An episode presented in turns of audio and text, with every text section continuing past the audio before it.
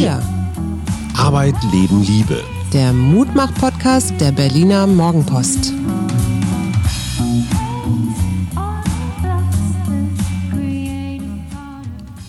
Hallo und herzlich willkommen. Hier sind wir, Familie Schumacher. Mein Name ist Suse Schumacher und ich bin vor allen Dingen Mensch. Und mir gegenüber sitzt Hajo Schumacher und ich ergänze, sie ist Coachin, sie ist Mutter, sie ist Gefährtin, sie ist Psychologin und heute reden wir in einer klassischen Wochenend-Spezialsendung über das Thema Mindfuck.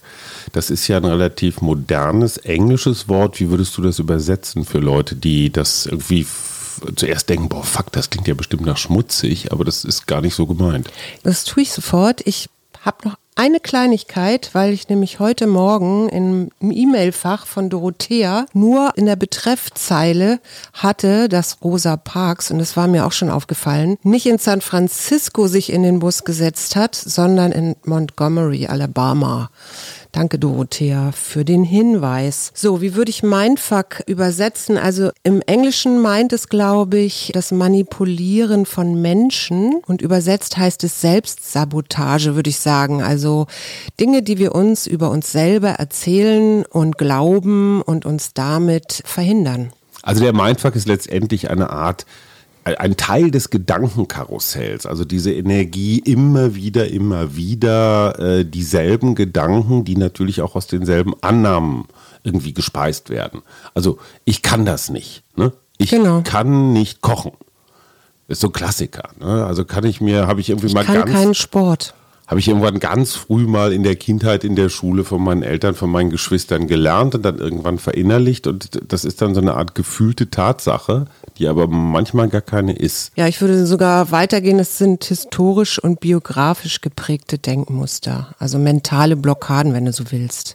Also wenn ich sage zum Beispiel, was weiß ich, die Deutschen können nicht lustig sein, das ist ja dann eher so ein Stereotyp über mhm. bestimmte Gruppen, ne? oder Frauen können nicht Auto fahren genau. oder Männer können nicht, ich weiß nicht was, keine guten Gespräche führen. Das sind so, ich meine, so, so Stereotypen-Mindfucks, so generelle. Und ja. da gibt es halt auch individuelle.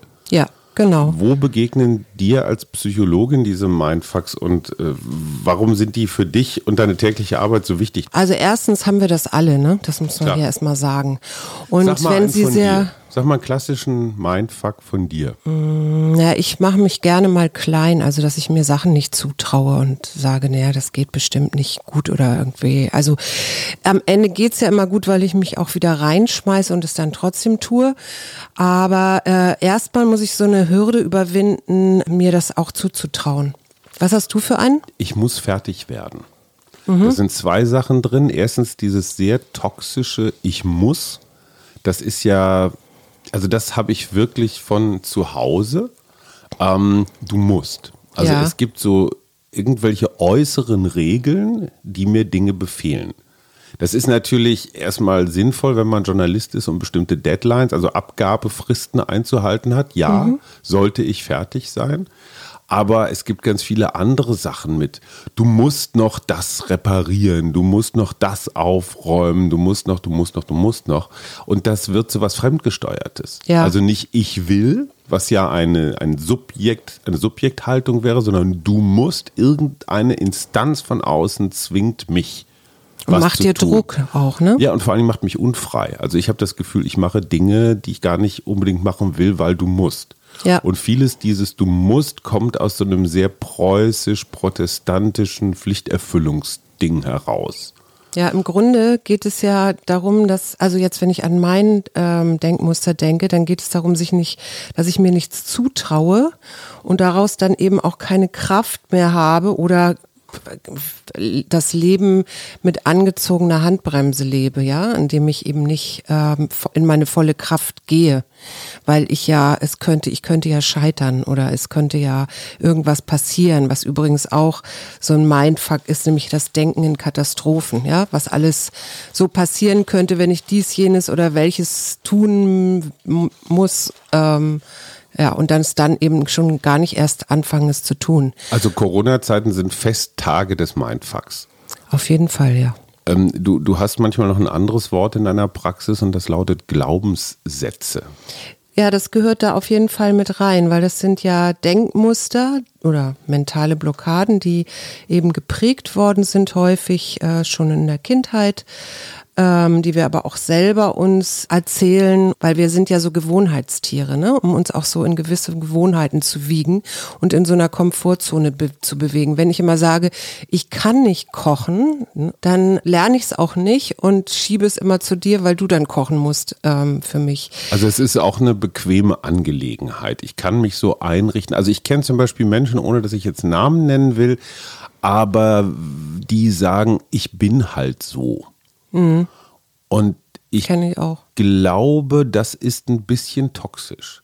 Ja, genau. Weil so eine Unausweichlichkeit ähm, dabei ist. Ne? Ja, was stellst du denn dabei her? Also das erste ist ja, wir, wir, wir bewegen uns gerne in gewohnten Bahnen. Mhm. Ne? Äh, wir automatisieren, haben ja auch vieles automatisiert.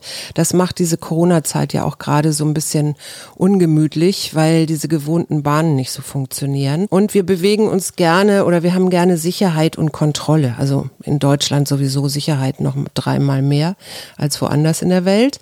Das heißt, wir versuchen die ganze Zeit so eine Stabilität herzustellen, so eine vermeintliche. Das ist aber doch erstmal eine, sage ich mal, so eine klassische Überlebenshaltung. Ich schaffe mir so einen Rahmen, in dem ich mich sicher fühle. Ist genau. Das, ist das schlimm? Das ist im positiven Fall die eine Seite der Medaille. Die andere Seite der Medaille ist, ich bewege mich oder ich entwickle mich nicht weiter. Weil wenn ich mir immer wieder erzähle, ich kann nicht kochen, dann komme ich auch aus dieser Falle nicht raus. Also es ist auch ein Bequemlichkeitsding, oder? Ja, es ist die Komfortzone, würde ich jetzt mal sagen. Mhm. Aber das kann eben dazu führen, und das ist ja dann äh, quasi, da fängt dann ja mein Coaching an, dass Menschen feststellen, und meine Coaches sind da eben schon ein Stückchen weiter als manch anderer, dass sie sich selbst im Weg stehen oder dass Dinge nicht weitergehen. Und äh, dann bin ich dafür da, sie da zu begleiten und entsprechende Fragen zu stellen, ähm, damit sie das dahin kommen, über den Tellerrand zu schauen und dann auch zu gucken, wie kann das verändert werden, weil man kann sich ja ändern. Lass uns doch mal praktisch werden und äh, wir suchen jetzt mal nach einem Glaubenssatz bei mir mhm. und du versuchst ihn dann irgendwie umzuformen oder überhaupt erstmal mhm. bewusst zu machen. Mhm. Was habe ich, äh, ich überlege gerade, was ich für einen Glaubenssatz habe. Ich habe immer sowas Gehetztes, also im Sinne von so, ich muss fertig werden oder ach du Scheiße, das noch. Mhm. Also immer so also, ein bisschen das Gefühl von zu viel also auf den Schultern. Wie würdest du jetzt diesen deinen Glaubenssatz äh, benennen? Also wie ist der jetzt? Weil du hast jetzt mehrere mhm. Sätze gerade genannt. Ja, ähm, ich bin gehetzt. Also ich muss fertig werden oder da wartet noch so viel auf mich, was ich seit 40 Jahren relativ gut hinkriege und trotzdem mhm. glaube ich jeden Abend beim Einschlafen, morgen ist da so ein riesiger Berg. Mhm. Also bleiben wir mal bei diesem Ich muss fertig werden. Mhm. Wenn du diesen Satz jetzt äh, in dir so spürst, ich muss fertig werden, was kommt dir dann noch an Sätzen, an also es ist immer eine Angst dabei, so das reicht nicht, was mhm. ich abliefere. Das wäre jetzt der nächste Satz. Ich werde rausgeschmissen oder ich werde verstoßen oder man hat mich nicht mehr lieb oder man erkennt mich nicht an, mhm. wenn ich nicht performe, wenn ich nicht liefere. Mhm. Also so eine Art gemocht werden durch Abliefern. Die mhm. Leute mögen mich nicht, weil ich so eine schöne Seele habe, sondern weil ich pünktlich irgendwas Genau, und jetzt würde ich zum Beispiel mit dir diese ganzen Sätze, die du jetzt eben gerade genannt hast, einmal aufschreiben, sie dir erstmal quasi visualisieren mhm. und dann würde ich dich mal fühlen lassen, was da und dir das vorlesen und du fühlst mal in dich rein, was da bei dir passiert. Also wenn ich zum Beispiel sage, ich muss fertig werden, man hat mich nicht lieb. Mhm. Ne? Also ich würde ähm. dir diese Sätze vorlesen nochmal und mhm. äh, dann würde ich dich fragen, wo fühlst du dich jetzt oder wie fühlst fühlst du dich jetzt? Wie geht's dir jetzt? Und dann würdest du wahrscheinlich sagen? Komischerweise fühle ich mich automatisch zurückversetzt in meine frühe Jugend, in meinen allerersten Job, den ich hatte, als Fleurop Blumenbote. Das kann man sich heute kaum noch vorstellen. Doch es ist ein bisschen so wie Deliveroo oder, oder Lieferheld oder sowas.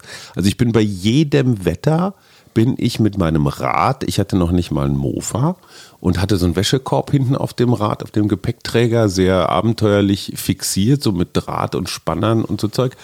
Und da habe ich dann versucht, die Blumen einigermaßen, wie soll ich sagen, äh, stressfrei abzulegen, um sie dann in einer Heidengeschwindigkeit bis in die Außenposten von Münster hinzubringen. Der Strauß musste einigermaßen perfekt aussehen, auch wenn es hagelte. Ich musste pünktlich sein, weil bitte um 15 Uhr, dann beginnt irgendeine Feier oder so.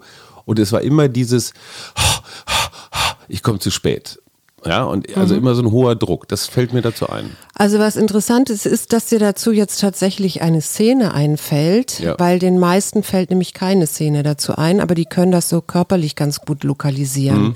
Und das ist natürlich, äh, das kommt sehr häufig dann, dass es sehr einengend ist. Genau, ich bin außer Atem. In der Tat, ich merke so im Brustkorb dieses, so vielleicht, ich würde jetzt nicht sagen Atemnot, aber doch so aus der Puste sein.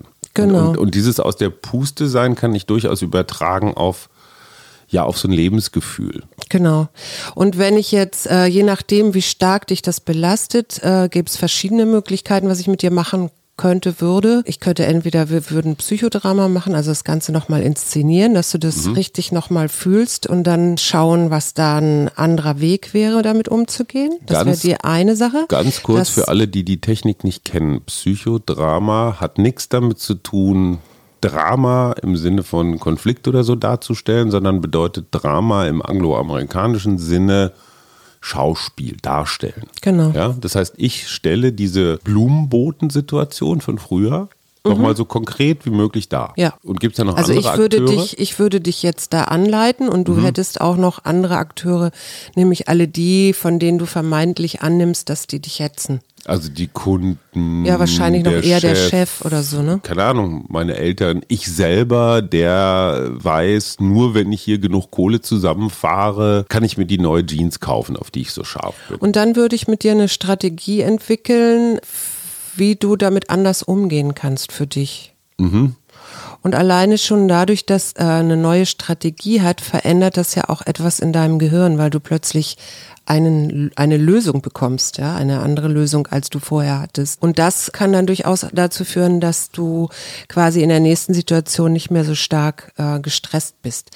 Aber normalerweise mache ich Folgendes. Ich würde dann mit dir anfangen, diese Sätze ähm, umzuwandeln. Also statt ich muss fertig werden, jetzt mhm. positiv formuliert. Ähm, ich liefere pünktlich entspannt und in guter Qualität. Ja, also du hast entspannt und äh, guter Qualität auf jeden Fall, aber du lieferst pünktlich, wäre mhm. zum Beispiel ein so ein Satz. Oder man hat mich nur lieb, wenn ich äh, mhm. pünktlich oder nicht, wenn ich fertig bin, mhm. ähm, wäre dann vielleicht ich bin ein dufter Typ, auch wenn ich mal nur mittelmäßigen Kram abliefere. Genau, solche Sachen. Okay. Und dann würde ich dich das auch noch mal, dir das auch noch mal vorsprechen und dich da reinfühlen lassen und dich dann fragen, ähm, wo du in deiner Vergangenheit vielleicht äh, Situationen erlebt hast, wo du nicht dieses Gefühl der Angespanntheit erlebt hast, sondern wo etwas positiv gelaufen ist? Also wo du ich muss da mal ganz kurz einen kleinen Zwischenschritt machen, weil ich stelle jetzt fest, weil wir wie immer eher überraschend über solche Themen reden. Also ich habe das nicht vorbereitet, du nicht vorbereitet. Ich stelle fest, dass ich dieses Ich muss fertig werden, habe ich ja. zum Beispiel auch im Urlaub. Also mhm. wenn wir in Urlaub fahren und wir müssen, also siehst du, wir müssen. mhm. Also wir fliegen meinetwegen irgendwo hin. Wir erinnern uns noch an damals, als wir geflogen als sind. geflogen sind. Und dann ja. habe ich von vom Packen über die Abfahrt zum Flughafen, zum Check-in, dann, wenn wir angekommen sind, was weiß ich, zum Mietwagen, überall diese Hetze so, wir müssen da jetzt ganz schnell hin. Ja. Auch wenn man eigentlich nach dem Ankommen erstmal in aller Ruhe einen Espresso trinken könnte oder weiß der Geier irgendwas anderes, wartet, bis der große Ansturm an, dem, an, an der Autovermietung weg ist und dann erst, ja. Mhm. Aber ich habe immer dieses, boah, ich, ich muss jetzt als ankommen. erster da sein, ankommen. Und das Interessante ist, wenn ich dann da bin, also im Quartier meinetwegen, in der Pension oder im Hotel, dann kommt eine ganz große Leere. Ja. Dann bin ich zwar da, aber äh, und jetzt? Mhm. Also meine Mission ist eigentlich nur dieses Erledigen und, und dann kommt eine große Lehre. Es ist interessant, dass wir darüber reden, weil Verhaltensmuster und Glaubenssätze hängen ja zusammen. Ja. Ne, das eine ist ja letztendlich nur die, ich sag mal, das sprachlich ausgeprägte, was so durch den Kopf rast. Genau. Ich muss. Geht ja immer darum, auch ein bisschen zu gucken, äh, was machen wir da eigentlich mit uns selber. Ne? Und häufig kritisieren wir uns oder werten uns ab. Man kann das manchmal auch an Menschen feststellen, die so starre Regeln halten. Ne? Mhm. Also an selbstbewusst, was weiß ich, ihren Weg zu gehen, dann so Regeln, die eigentlich gar nicht so gut sind. Also mir fällt jetzt gerade nicht so schnell einer ein, aber ich weiß, es gibt manchmal Menschen, die ja dann so, so festgefahren sind. Ich sag dir mal ein Beispiel. Gestern zufälligerweise traf ich einen Kollegen, Name tut nichts zur Sache, der gerade einen Podcast mit einer Kollegin gestartet hat. Ja. Und ich fragte ihn, wie ist es so? Und er sagte, das sei total irre, diese Kollegin sei durch und durch beherrscht von diesen Glaubenssätzen. Ja. Zum Beispiel von dem Glaubenssatz, ich kann nicht duschen, ich darf nicht duschen. Duschen, also wenn Wasser von oben kommt zum vorstellen, doch, ne? das, das sei, das sei total unwürdig, das sei ja so, als ob man im Regen steht, als ob man von einem Wasserwerfer beworfen, also sie lehnt Duschen als Kulturtechnik komplett ab. Wofür Hm. Aber da vermeidet sie, was macht sie denn dann, wenn sie mal irgendwo im Urlaub ist, weiß ich nicht, im Vielleicht- hintersten Hinterland, wo es vielleicht nur eine Dusche gibt? Tja, vielleicht äh, fährt nichts- sie nur irgendwo hin, wo es, oder sie hat so eine Reisebadewanne Oder sie dabei fährt zum gar nicht mehr. Oder sie fährt gar nicht mehr. Ich, ja ich weiß es nicht, wäre. aber ich denke mir, da kommt man ja schnell auch in diesen Bereich der, ich sag mal, Egozentrik. Also Mhm. mir klingt das so sehr britisch, der, der britische Egozentriker, Mhm. der immer einen Regenschirm dabei hat. Also jetzt genau umgekehrt, falls mal irgendwo eine Dusche sein könnte. Ja, oder es regnet, ja. Eben. Okay, sorry, ich habe Also unterbrochen. es gibt ja ein Buch, äh, wir hatten ihn auch schon mal hier im Podcast Paul Watzlawick Mhm. und er hat ja dieses schöne Buch geschrieben, wie heißt das noch? Ähm, Anleitung zum Unglücklichsein. Genau. Meine Lieblingsszene, die mit ja, dem Hammer. Die mit dem Hammer, warte mal, Kennst du die? muss ich die, muss ich mal eben in meinem Also- Gehirn kramen. Ich bin dein neuer Nachbar. Ich bin gerade irgendwo eingezogen. Ach so, ja, ja, doch, ich- genau. Und ich möchte mir von dir, meiner Nachbarin, den Hammer leihen. Mhm. Und dann denke ich mir, nee, das ist bestimmt eine ganz fürchterliche Person daneben an. Und wenn ich mir den Hammer leihe, dann gibt die mir den nicht und giftet mich an. Und äh, ich will mit der gar nichts zu tun haben. Und die hat auch so einen komischen Salzteigkringel an der Tür, wo herzlich willkommen draufsteht. Solche Menschen sind sowieso mit Vorsicht zu genießen. Und dann klingel ich bei dir und sage, Ihren Scheißhammer können Sie behalten. Ja, genau. Ja, und die Nachbarin denkt sich, hä? Das nennt man, glaube ich, Mindfuck, ne? Genau, das ist mein Fuck. Also im Prinzip geht es um Selbstsabotage, ne? Weil Mhm. du stehst dir damit ja selber im Weg. Das nützt ja gar kein, nur, also wem es nicht nützt, ist dir. So ein bisschen ist es ja auch äh, Traumavermeidung, ne? Das, was du sagst, so Komfortzone äh, nicht verlassen. Genau. Also diese Mindfucks haben ja die Funktion, mich zu schützen oder mir Schmerzen Das ist ein Teil davon, aber das Ja. muss nicht so sein. Ne? Also es kann auch eben eine Form von Selbstsabotage sein im Sinne von, ich komme nicht in meine eigene Kraft oder das, was ich wirklich kann. Oder ich halte an einem Job fest, der mir nicht gut tut oder an einer Beziehung, die mir nicht gut tut. Ich fand auch noch in dem Zusammenhang ganz interessant, es gibt Timothy Galway, der war oder ist Tennisspieler gewesen und hat dann und wurde dann natürlich auch, war irgendwann Coach. Und der hat festgestellt, dass die Angewohnheit, sich beim Sport selbst mental zu stören. Ne? Also der größte Gegner äh, ist der im eigenen Kopf, hat er gesagt. Und hat da eine Tennisspieler gemeint, die die ganze Zeit sich so niedrig machen. Das ist benutzt man ja auch heutzutage. Du hast ja auch, glaube ich, mal erzählt von dem Bundesfußballpsychologen, nee, wie heißt er? ja, ja, äh, Hans-Dieter Hermann. Also ich meine, warum haben die Fußballer inzwischen einen Psychologen oder Coach? Ja? letztendlich jeder Leistungssportler hat irgendeinen Mentalcoach. Und ich kann mich an Jan Frodeno erinnern, der hat mir das mal erzählt, dreifacher Ironman-Gewinner auf Hawaii und außerdem Olympiasieger, einer der größten Athleten, die Deutschland hat und in Zukunft auch je hatte. Jan Frodeno hat vor seinem Olympiasieg in, wo war denn das? Was war denn vor London? Peking. Hat er sich eine von einer Mentaltrainerin eine Kassette aufnehmen lassen. Und es ging darum, dass er so eine totale Panik hatte, immer Zweiter zu werden. Ja. Das war so eine Geschichte, die kam irgendwo her, war vielleicht in der Jugend ein paar Mal passiert, dass er immer so auf den letzten paar hundert Metern von irgendeinem Idioten noch übersportet worden ist. Self-fulfilling prophecy so, nennt man das genau. auch, ne? Und er, er hatte tierische Panik davor und das finde ich schlau, dass das bei Olympia auch passiert. Und er hat Mhm. gesagt, verdammt nochmal, das wird nicht passieren. Und das spricht für seine Schleue, dass er das Problem erstens gesehen hat und zweitens rechtzeitig vor Olympia bearbeitet hat. Ja, und sich dann noch eben Hilfe und, gesucht und, hat. Ne? Und die Offenheit hatte zu sagen, ich habe da ein Problem. Und dann lag der irgendwo, ich weiß gar nicht wo, auch irgendwo in Asien, Südkorea oder so im Trainingslager, also um sich schon mal an die Zeitumstellung zu gewöhnen. Ja und äh, war dann so in Klausur und hat nur Reis und Bohnen gegessen, um noch sein, sein Gewicht, äh, was bei Triathleten ganz dicht an der Magersucht ist, muss man mal sagen. Ja, der sein ist Gewicht, auch irre dünn und irre groß. Ne? Ja gut, aber jedes Gramm macht halt, äh, ist halt Ballast, ne, wenn es nicht gerade Muskel ist. Und äh, auf jeden Fall hat er immer wieder visualisiert, diese mhm. Geschichte so ich werde Zweiter. Also mhm. immer wieder diesen, dieses Finale, diese allerletzte Situation, wo du auch gar nicht mehr denkst, wo du einfach nur noch gegen die Schmerzen Kraft mobilisierst. Immer mhm. weiter, immer weiter. Er sagte, es gab einen Moment, morgens um halb zwei, ich lag da in meiner komischen äh, Kemenate und auf einmal habe ich gewonnen.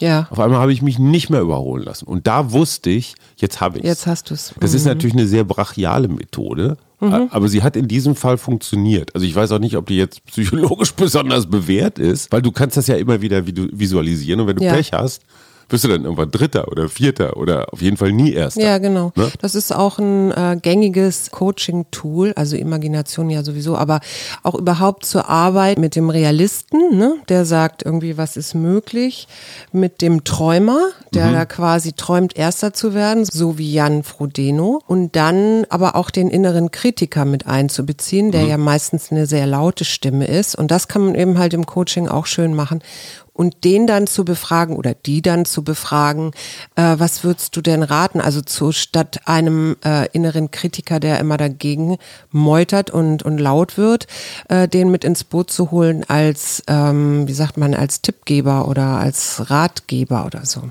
Dieser innere Kritiker, das finde ich total interessant. Das kann man sich ja irgendwie als ein kleines Äffchen oder Teufelchen vorstellen, was so auf der Schulter sitzt ne, und immer mal wieder so ins Ohr flüstert. Genau. Das Interessante ist, dass dieser Mindfuck und der innere Kritiker, also in meiner Wahrnehmung jedenfalls relativ verwandt sind. Ja. Diese, dieser Mindfuck kommt immer von entweder Kritikern oder Zynikern oder Negativlingen. Du könntest ja eigentlich auch einen positiven Mindfuck äh, initiieren, indem du sagst, das kann ich, das, äh, das, das gleitet an mir ab, ich bleibe gelassen, ich habe schon so viel geschafft. Also diese, diese Sätze müssen nicht zwingend negativ sein. Nee, nee, die sind sie nicht, aber sind genau. sie aber, wenn die Leute zu dir kommen? Sind sie in den meisten Fällen. Aber äh, es gibt ähm, so, man sagt so, es gibt sieben Arten, sich selbst zu sabotieren. Und die würde ich dir jetzt gerne mal Unbedingt. vorstellen. Das erste hatten wir nämlich schon, das Denken in Katastrophen, also sich mhm. selber Angst machen. Und also Corona ich, und wir müssen alle sterben. Genau, wo bin ich, wenn ich in Katastrophen denke? Bin ich dann in der Gegenwart? Nö, dann bin ich in so einer Zukunftsapokalypse. Genau, dann bin ich in der Zukunftsapokalypse und irgendwann komme ich da selber gar nicht mehr raus und bin erstarrt wie ein Kaninchen in der Falle. So, dann gibt es sowas wie die Selbstverleugnung, also die Lebensinteressen anderer über die eigenen erstellen. So ein ganz typisches Frauending. Ne? Mhm. Also ich muss mich jetzt hier erstmal um die Familie kümmern, bevor ich irgendwie äh, zu mir selber kommen so kann. So diese? Nummer auch so die starke Frau hinter ihm. Ne? Genau. Also ihn zum Scheinen bringen und so. Und erst dann, und das ist ja mhm. das Entscheidende, kann ich mit meinem Projekt, mit meinem Job, mit meinem Studium, mhm. was auch immer, äh, beginnen. Ne? Mhm.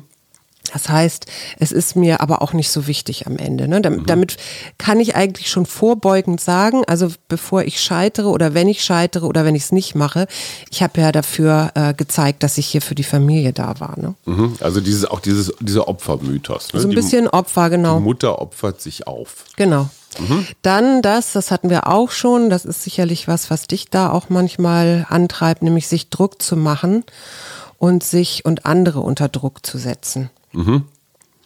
Ich muss das jetzt in kürzester Zeit hinkriegen, sonst versage ich mhm. oder sowas. Also ne? da höre ich ganz häufig so Eltern, Lehrer, Trainer oder sowas. Ja, natürlich. Ne, trödel nicht, fertig werden, mach hin. Also einfach so Druck, ja. Genau. Und dann so als viertes, sich und andere zu bewerten. Mhm. Also, und dazu gehört Perfektionismus natürlich, mhm. aber auch Besserwisserei oder notorisches Jammern. Und bewerten hat natürlich wahnsinnig viel damit zu tun, dass ich andere, ich sag mal, erniedrige, um mich selbst irgendwie Zum zu erhöhen. Zum Beispiel, oder ich mir sage, so gut wie XY kann ich nie werden. Also so gut wie Also du schreiben vergleichen. kann ich nie. Stimmt. Stimmt ja auch, ne? Nein, aber mal ohne Quatsch, das ist so eine, das hat sowas Opferiges, sowas Mitleidiges. Ja, Ist auch ein bisschen bequem, ne? ist auch ein bisschen bequem. Weil ich höre gerade im Hintergrund mein Handy bimmeln, weil ich müsste jetzt eigentlich mich vorbereiten auf meine Zahn-OP, die gleich ansteht. Aber okay, ich muss eine Da, Tablette da, nehmen. davon lässt du dir keinen Druck machen. Davon versuche ich mir jetzt keinen Druck mach, zu machen. Zu, und Mach mal die anderen, dann Die genau. kannst du gleich deine Pille nehmen. Dann Regeln aufstellen, also sich an rigide, willkürlich über, oder überholte Regeln halten. Das ist, kommt auch Das häufig so ich. aus dem Elternhaus. Ne? Mhm, das kenn ich von dir. Ja, ja, ich habe solche Du Sachen. bist die Weltmeisterin der Regeln. Würde ich aber sagen, das habe ich schon eine ganze Ecke viel, viel besser im Griff als am Anfang unserer Ehe. Also ein gutes Leben braucht erstens, zweitens, drittens oder das geht so gar nicht oder was auch immer. Das, Das sind so darf ganz man. Oder man darf das nicht, genau. Da fällt mir auch immer ein, diese ähm, Sachen wie ein gutes Mädchen Tut das nicht. tut das nicht Mhm. oder so. Ne? Und wie, was ist das äh, Pendant bei den Männern? Äh, Jungs weinen nicht. Weinen. Boys don't cry. Genau. Klassiker. Und dann gibt es sowas wie Misstrauen, also sich selbst oder anderen chronisch gegenüber zu misstrauen. Mhm. Aber letztendlich muss ich mir selber misstrauen, um anderen zu misstrauen, oder? Genau. Ich glaube, der will mich nur ausnutzen Mhm. oder sowas. Das sind solche Sätze, ne? Ich habe einen, ich hab einen guten Bekannten, ich würde fast sogar sagen Freund, wenn der Geschichten aus dem Urlaub erzählt, Ja. erzählt er fast immer Geschichten, wie er mal von irgendeinem Einheimischen übers Ohr gehauen wurde. Ja. Also, wie war es in Marokko? Ja, da waren wir auf dem Markt in Marrakesch und da wollte ich diese Tasche und dann hat er und dann habe ich viel zu viel bezahlt. Ja. Und dieses Muster von Geschichte kann der auf jede Gegend der Welt, auf jedes Land, das, das würde der wahrscheinlich so erzählen, wenn er nach Potsdam mit der Ja, ja, S-Bahn und was fährt. macht das? Ne? Der erlebt natürlich wahrscheinlich inzwischen genau solche Geschichten permanent, dass er. Das Aber bin ich Gefühl hat- selber dann auch, ich sag mal so vielleicht auch nur unterbewusst so ein bisschen betrügerisch unterwegs, wenn ich das von allen anderen auch erwarte? Also projiziere ich mein Selbstbild vielleicht auch unterbewusst auf die anderen? Ja, das ist gut möglich. Es weiß ich im Moment keine Antwort drauf. Und das siebte ist so, so Übermotivation, ne? Also verdrängen, sich extrem euphorisieren oder notorisch motivieren, ne? Mein Leben ist einzigartig. Das sind so diese, diese Coaches, die da manchmal auf Bühnen stehen Oder und, Influencer. oder die Prediger in Amerika, Okay, mhm. ja? Die so, ihr seid die, Mhm, weiß ich nicht, Auserwählten, ja, ja, ja. Aber sag mal, eins fehlt mir, Ja. das, oder vielleicht ordne ihn mal bitte ein, das steht mir nicht zu. Das wäre für mich eher Selbstverleugnung. Mhm.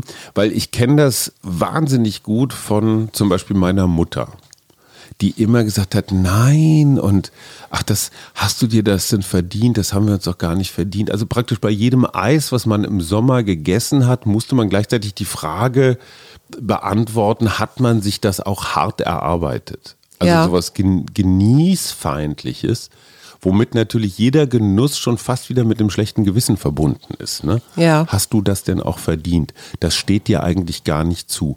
Mach dich nicht größer, als du bist. Genau. Du musst wohl immer was Besonderes sein. Ne? Genau. Leute wie du, die werden schon äh, eines Tages einen Kopf kürzer gemacht. Mhm. Ne? Wer immer rausguckt aus der Menge, der wird irgendwann mal Unglaublich, abrasiert. was du alles kannst oder weißt. Naja, also so es- diese Sätze. Diese irre. Sätze kann ich, du, ich glaube, da könnte ich ein Buch drüber schreiben, über Glaubenssätze. Vielleicht Ja. sollten wir das mal tun. So Vielleicht die schönsten Glaubenssätze. Ja. Okay, schreiben wir uns auf, bitte nicht Und klauen. wie man sie los wird. Genau, und wie man sie los wird. Oder wie man einen schöneren daraus macht. Und das wäre zum Beispiel eine Möglichkeit, um das ein bisschen loszuwerden, ähm, darüber nachzudenken, ähm, wenn die Voraussetzung deines Denkens und Handelns Lebensqualität wäre. Ja, also jetzt nicht Minus, sondern Lebensqualität. Äh, und nicht nur Sicherheit hatten wir vorhin, ja, ne? Sicherheit und Kontrolle. Äh, was würde das für den Umgang mit diesem Thema oder also wenn du jetzt ein Problem hattest, du hattest vorhin dieses gehetzt sein, ja, nicht fertig werden. Was würde das für den Umgang mit diesem Problem bedeuten, für deinen Umgang mit Für mich ganz Problem? persönlich. Erstens mal glaube ich, ist dieses Thema Selbstvertrauen ganz wichtig im Sinne von, du kriegst es hin. Ja. Du kannst das. Ja. Ähm, du bist was wert, auch wenn es mal nur 90 Prozent sind. Mhm. Moment, das nur würde ich schon gleich streichen. Du bist was wert, auch wenn es Auch 90 Prozent sind. Das hat nichts miteinander zu tun. Und ich glaube, ich würde ganz konkret die Aufgaben, die ich habe, um die es geht, als allererstes am Tag erledigen. Also dieses, das, Genau. ich habe nämlich manchmal das Gefühl, dass ich meine Glaubenssätze so als so eine self-fulfilling prophecy tatsächlich nachspiele. Also dass ich unterbewusst tatsächlich so ein Gehetztsein fast inszeniere, Ja. indem ich zum Beispiel prokrastiniere, also Ja. ganz lange warte, bis ich anfange, damit sich dieses ah, ah, ah, gehetzt sein, Deadline, so ich, ich muss Auch das wirklich so selbstkritisch oder anfühlt. selbst erkennerisch sagen, das treibt mich auch. Mhm. Also es ist auch eine Form von, ich sag mal, von toxischer Motivation. Du kannst das nicht, um mir dann immer wieder zu beweisen, ach, ich kann es ja Ich doch. würde gar nicht, ich würde gar nicht unbedingt nur toxisch sagen, ich würde anders sagen, es gibt immer zwei Seiten. Und das eine ist das, was du toxisch nennst, nämlich sich gehetzt fühlen. Das andere ist, dass du dich aber auch darauf verlassen kannst, dass du immer fertig sein wirst vor der Deadline. So. Ja. Und, Und das ganz kurz, würde ganz nur, kurz. dass du dann das Handeln, quasi dein Handeln vielleicht ein bisschen anpasst und in so eine positive Richtung lenkst und sagst, ich weiß sowieso, dass ich das schaffe, dass ich pünktlich sein werde und ich gönne mir jetzt mehr Gelassenheit. Dahinter, das muss ich allerdings für mich auch selbsterkennerisch sagen, liegt ein, ein Mythos. Und zwar der Mythos vom Fertigwerden. Äh, Wenn man das jetzt mal mit, mit Jan Frodeno wieder äh, beschreiben will, so, es gibt ein Ziel und wenn ich dieses Ziel erreicht habe, dann ist alles gut. Dann bin ich im Paradies. Dann habe ich meinen Eltern, meinen Vorgesetzten, meinen Partnern, mir selber irgendwie was bewiesen. Und danach kommt das nächste Ziel. So, und danach kommt das nächste Ziel. Das heißt aber am Ende des Tages, wenn ich mein Leben als eine permanente Abfolge von Rennen von 100 Meterläufen betrachte, also das Selbstbild habe, dann ist das was ganz anderes, als wenn ich das zum Beispiel als Kreis betrachte. Ja, also wie ne, jeden, jeder Tag hat so seinen Rhythmus und da erledige ich halt meine Aufgaben und dann ist das wieder so.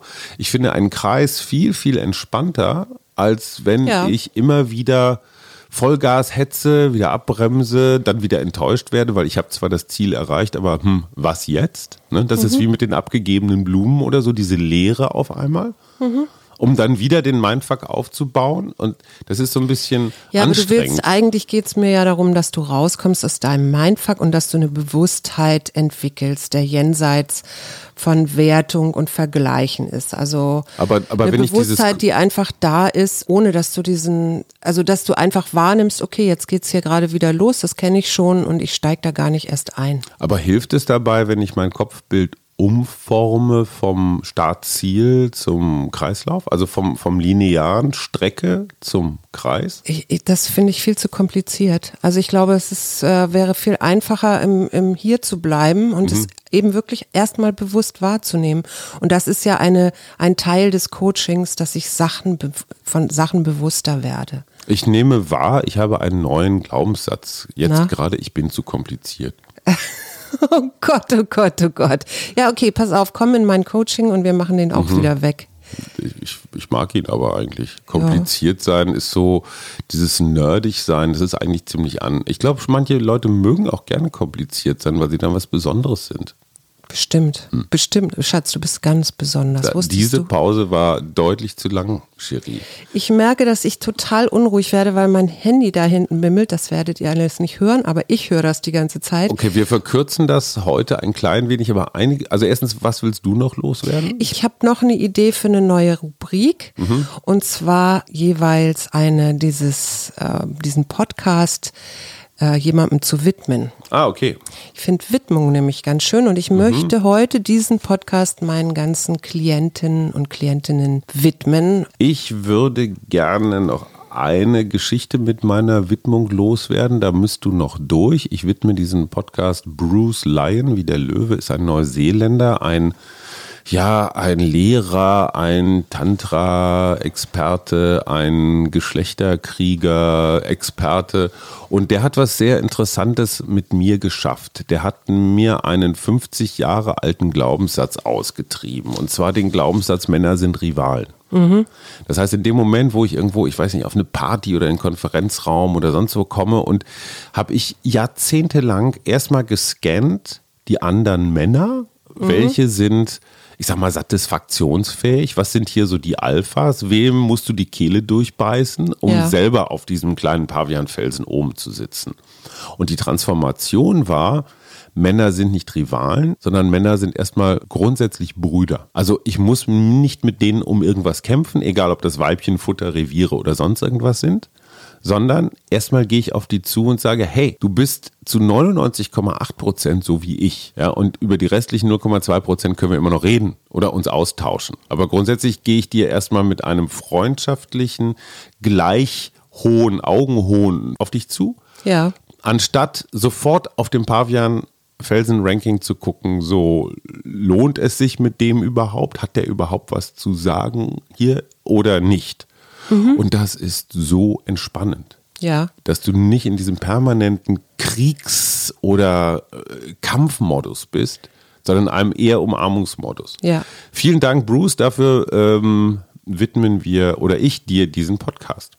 So, und jetzt haben wir noch das, äh, die schöne Rubrik Glück ist heute für mich. Und für mich ist heute Glück, wenn du keinen Mindfuck hast.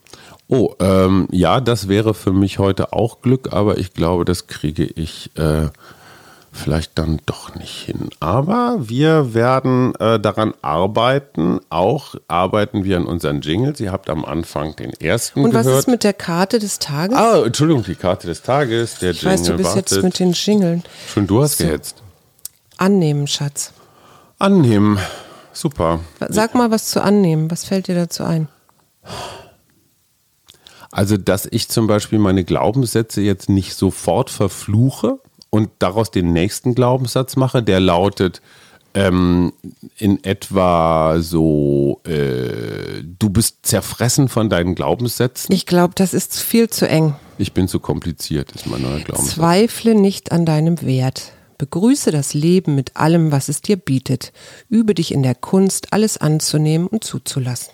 Na, ist doch super. Dann nehmen wir den und äh, genau, wir wünschen alles Gute. Bis Tschüss, zum nächsten Mal. bis zum nächsten Mal. Arbeit, Leben, Liebe. Der Mutmach-Podcast der Berliner Morgenpost.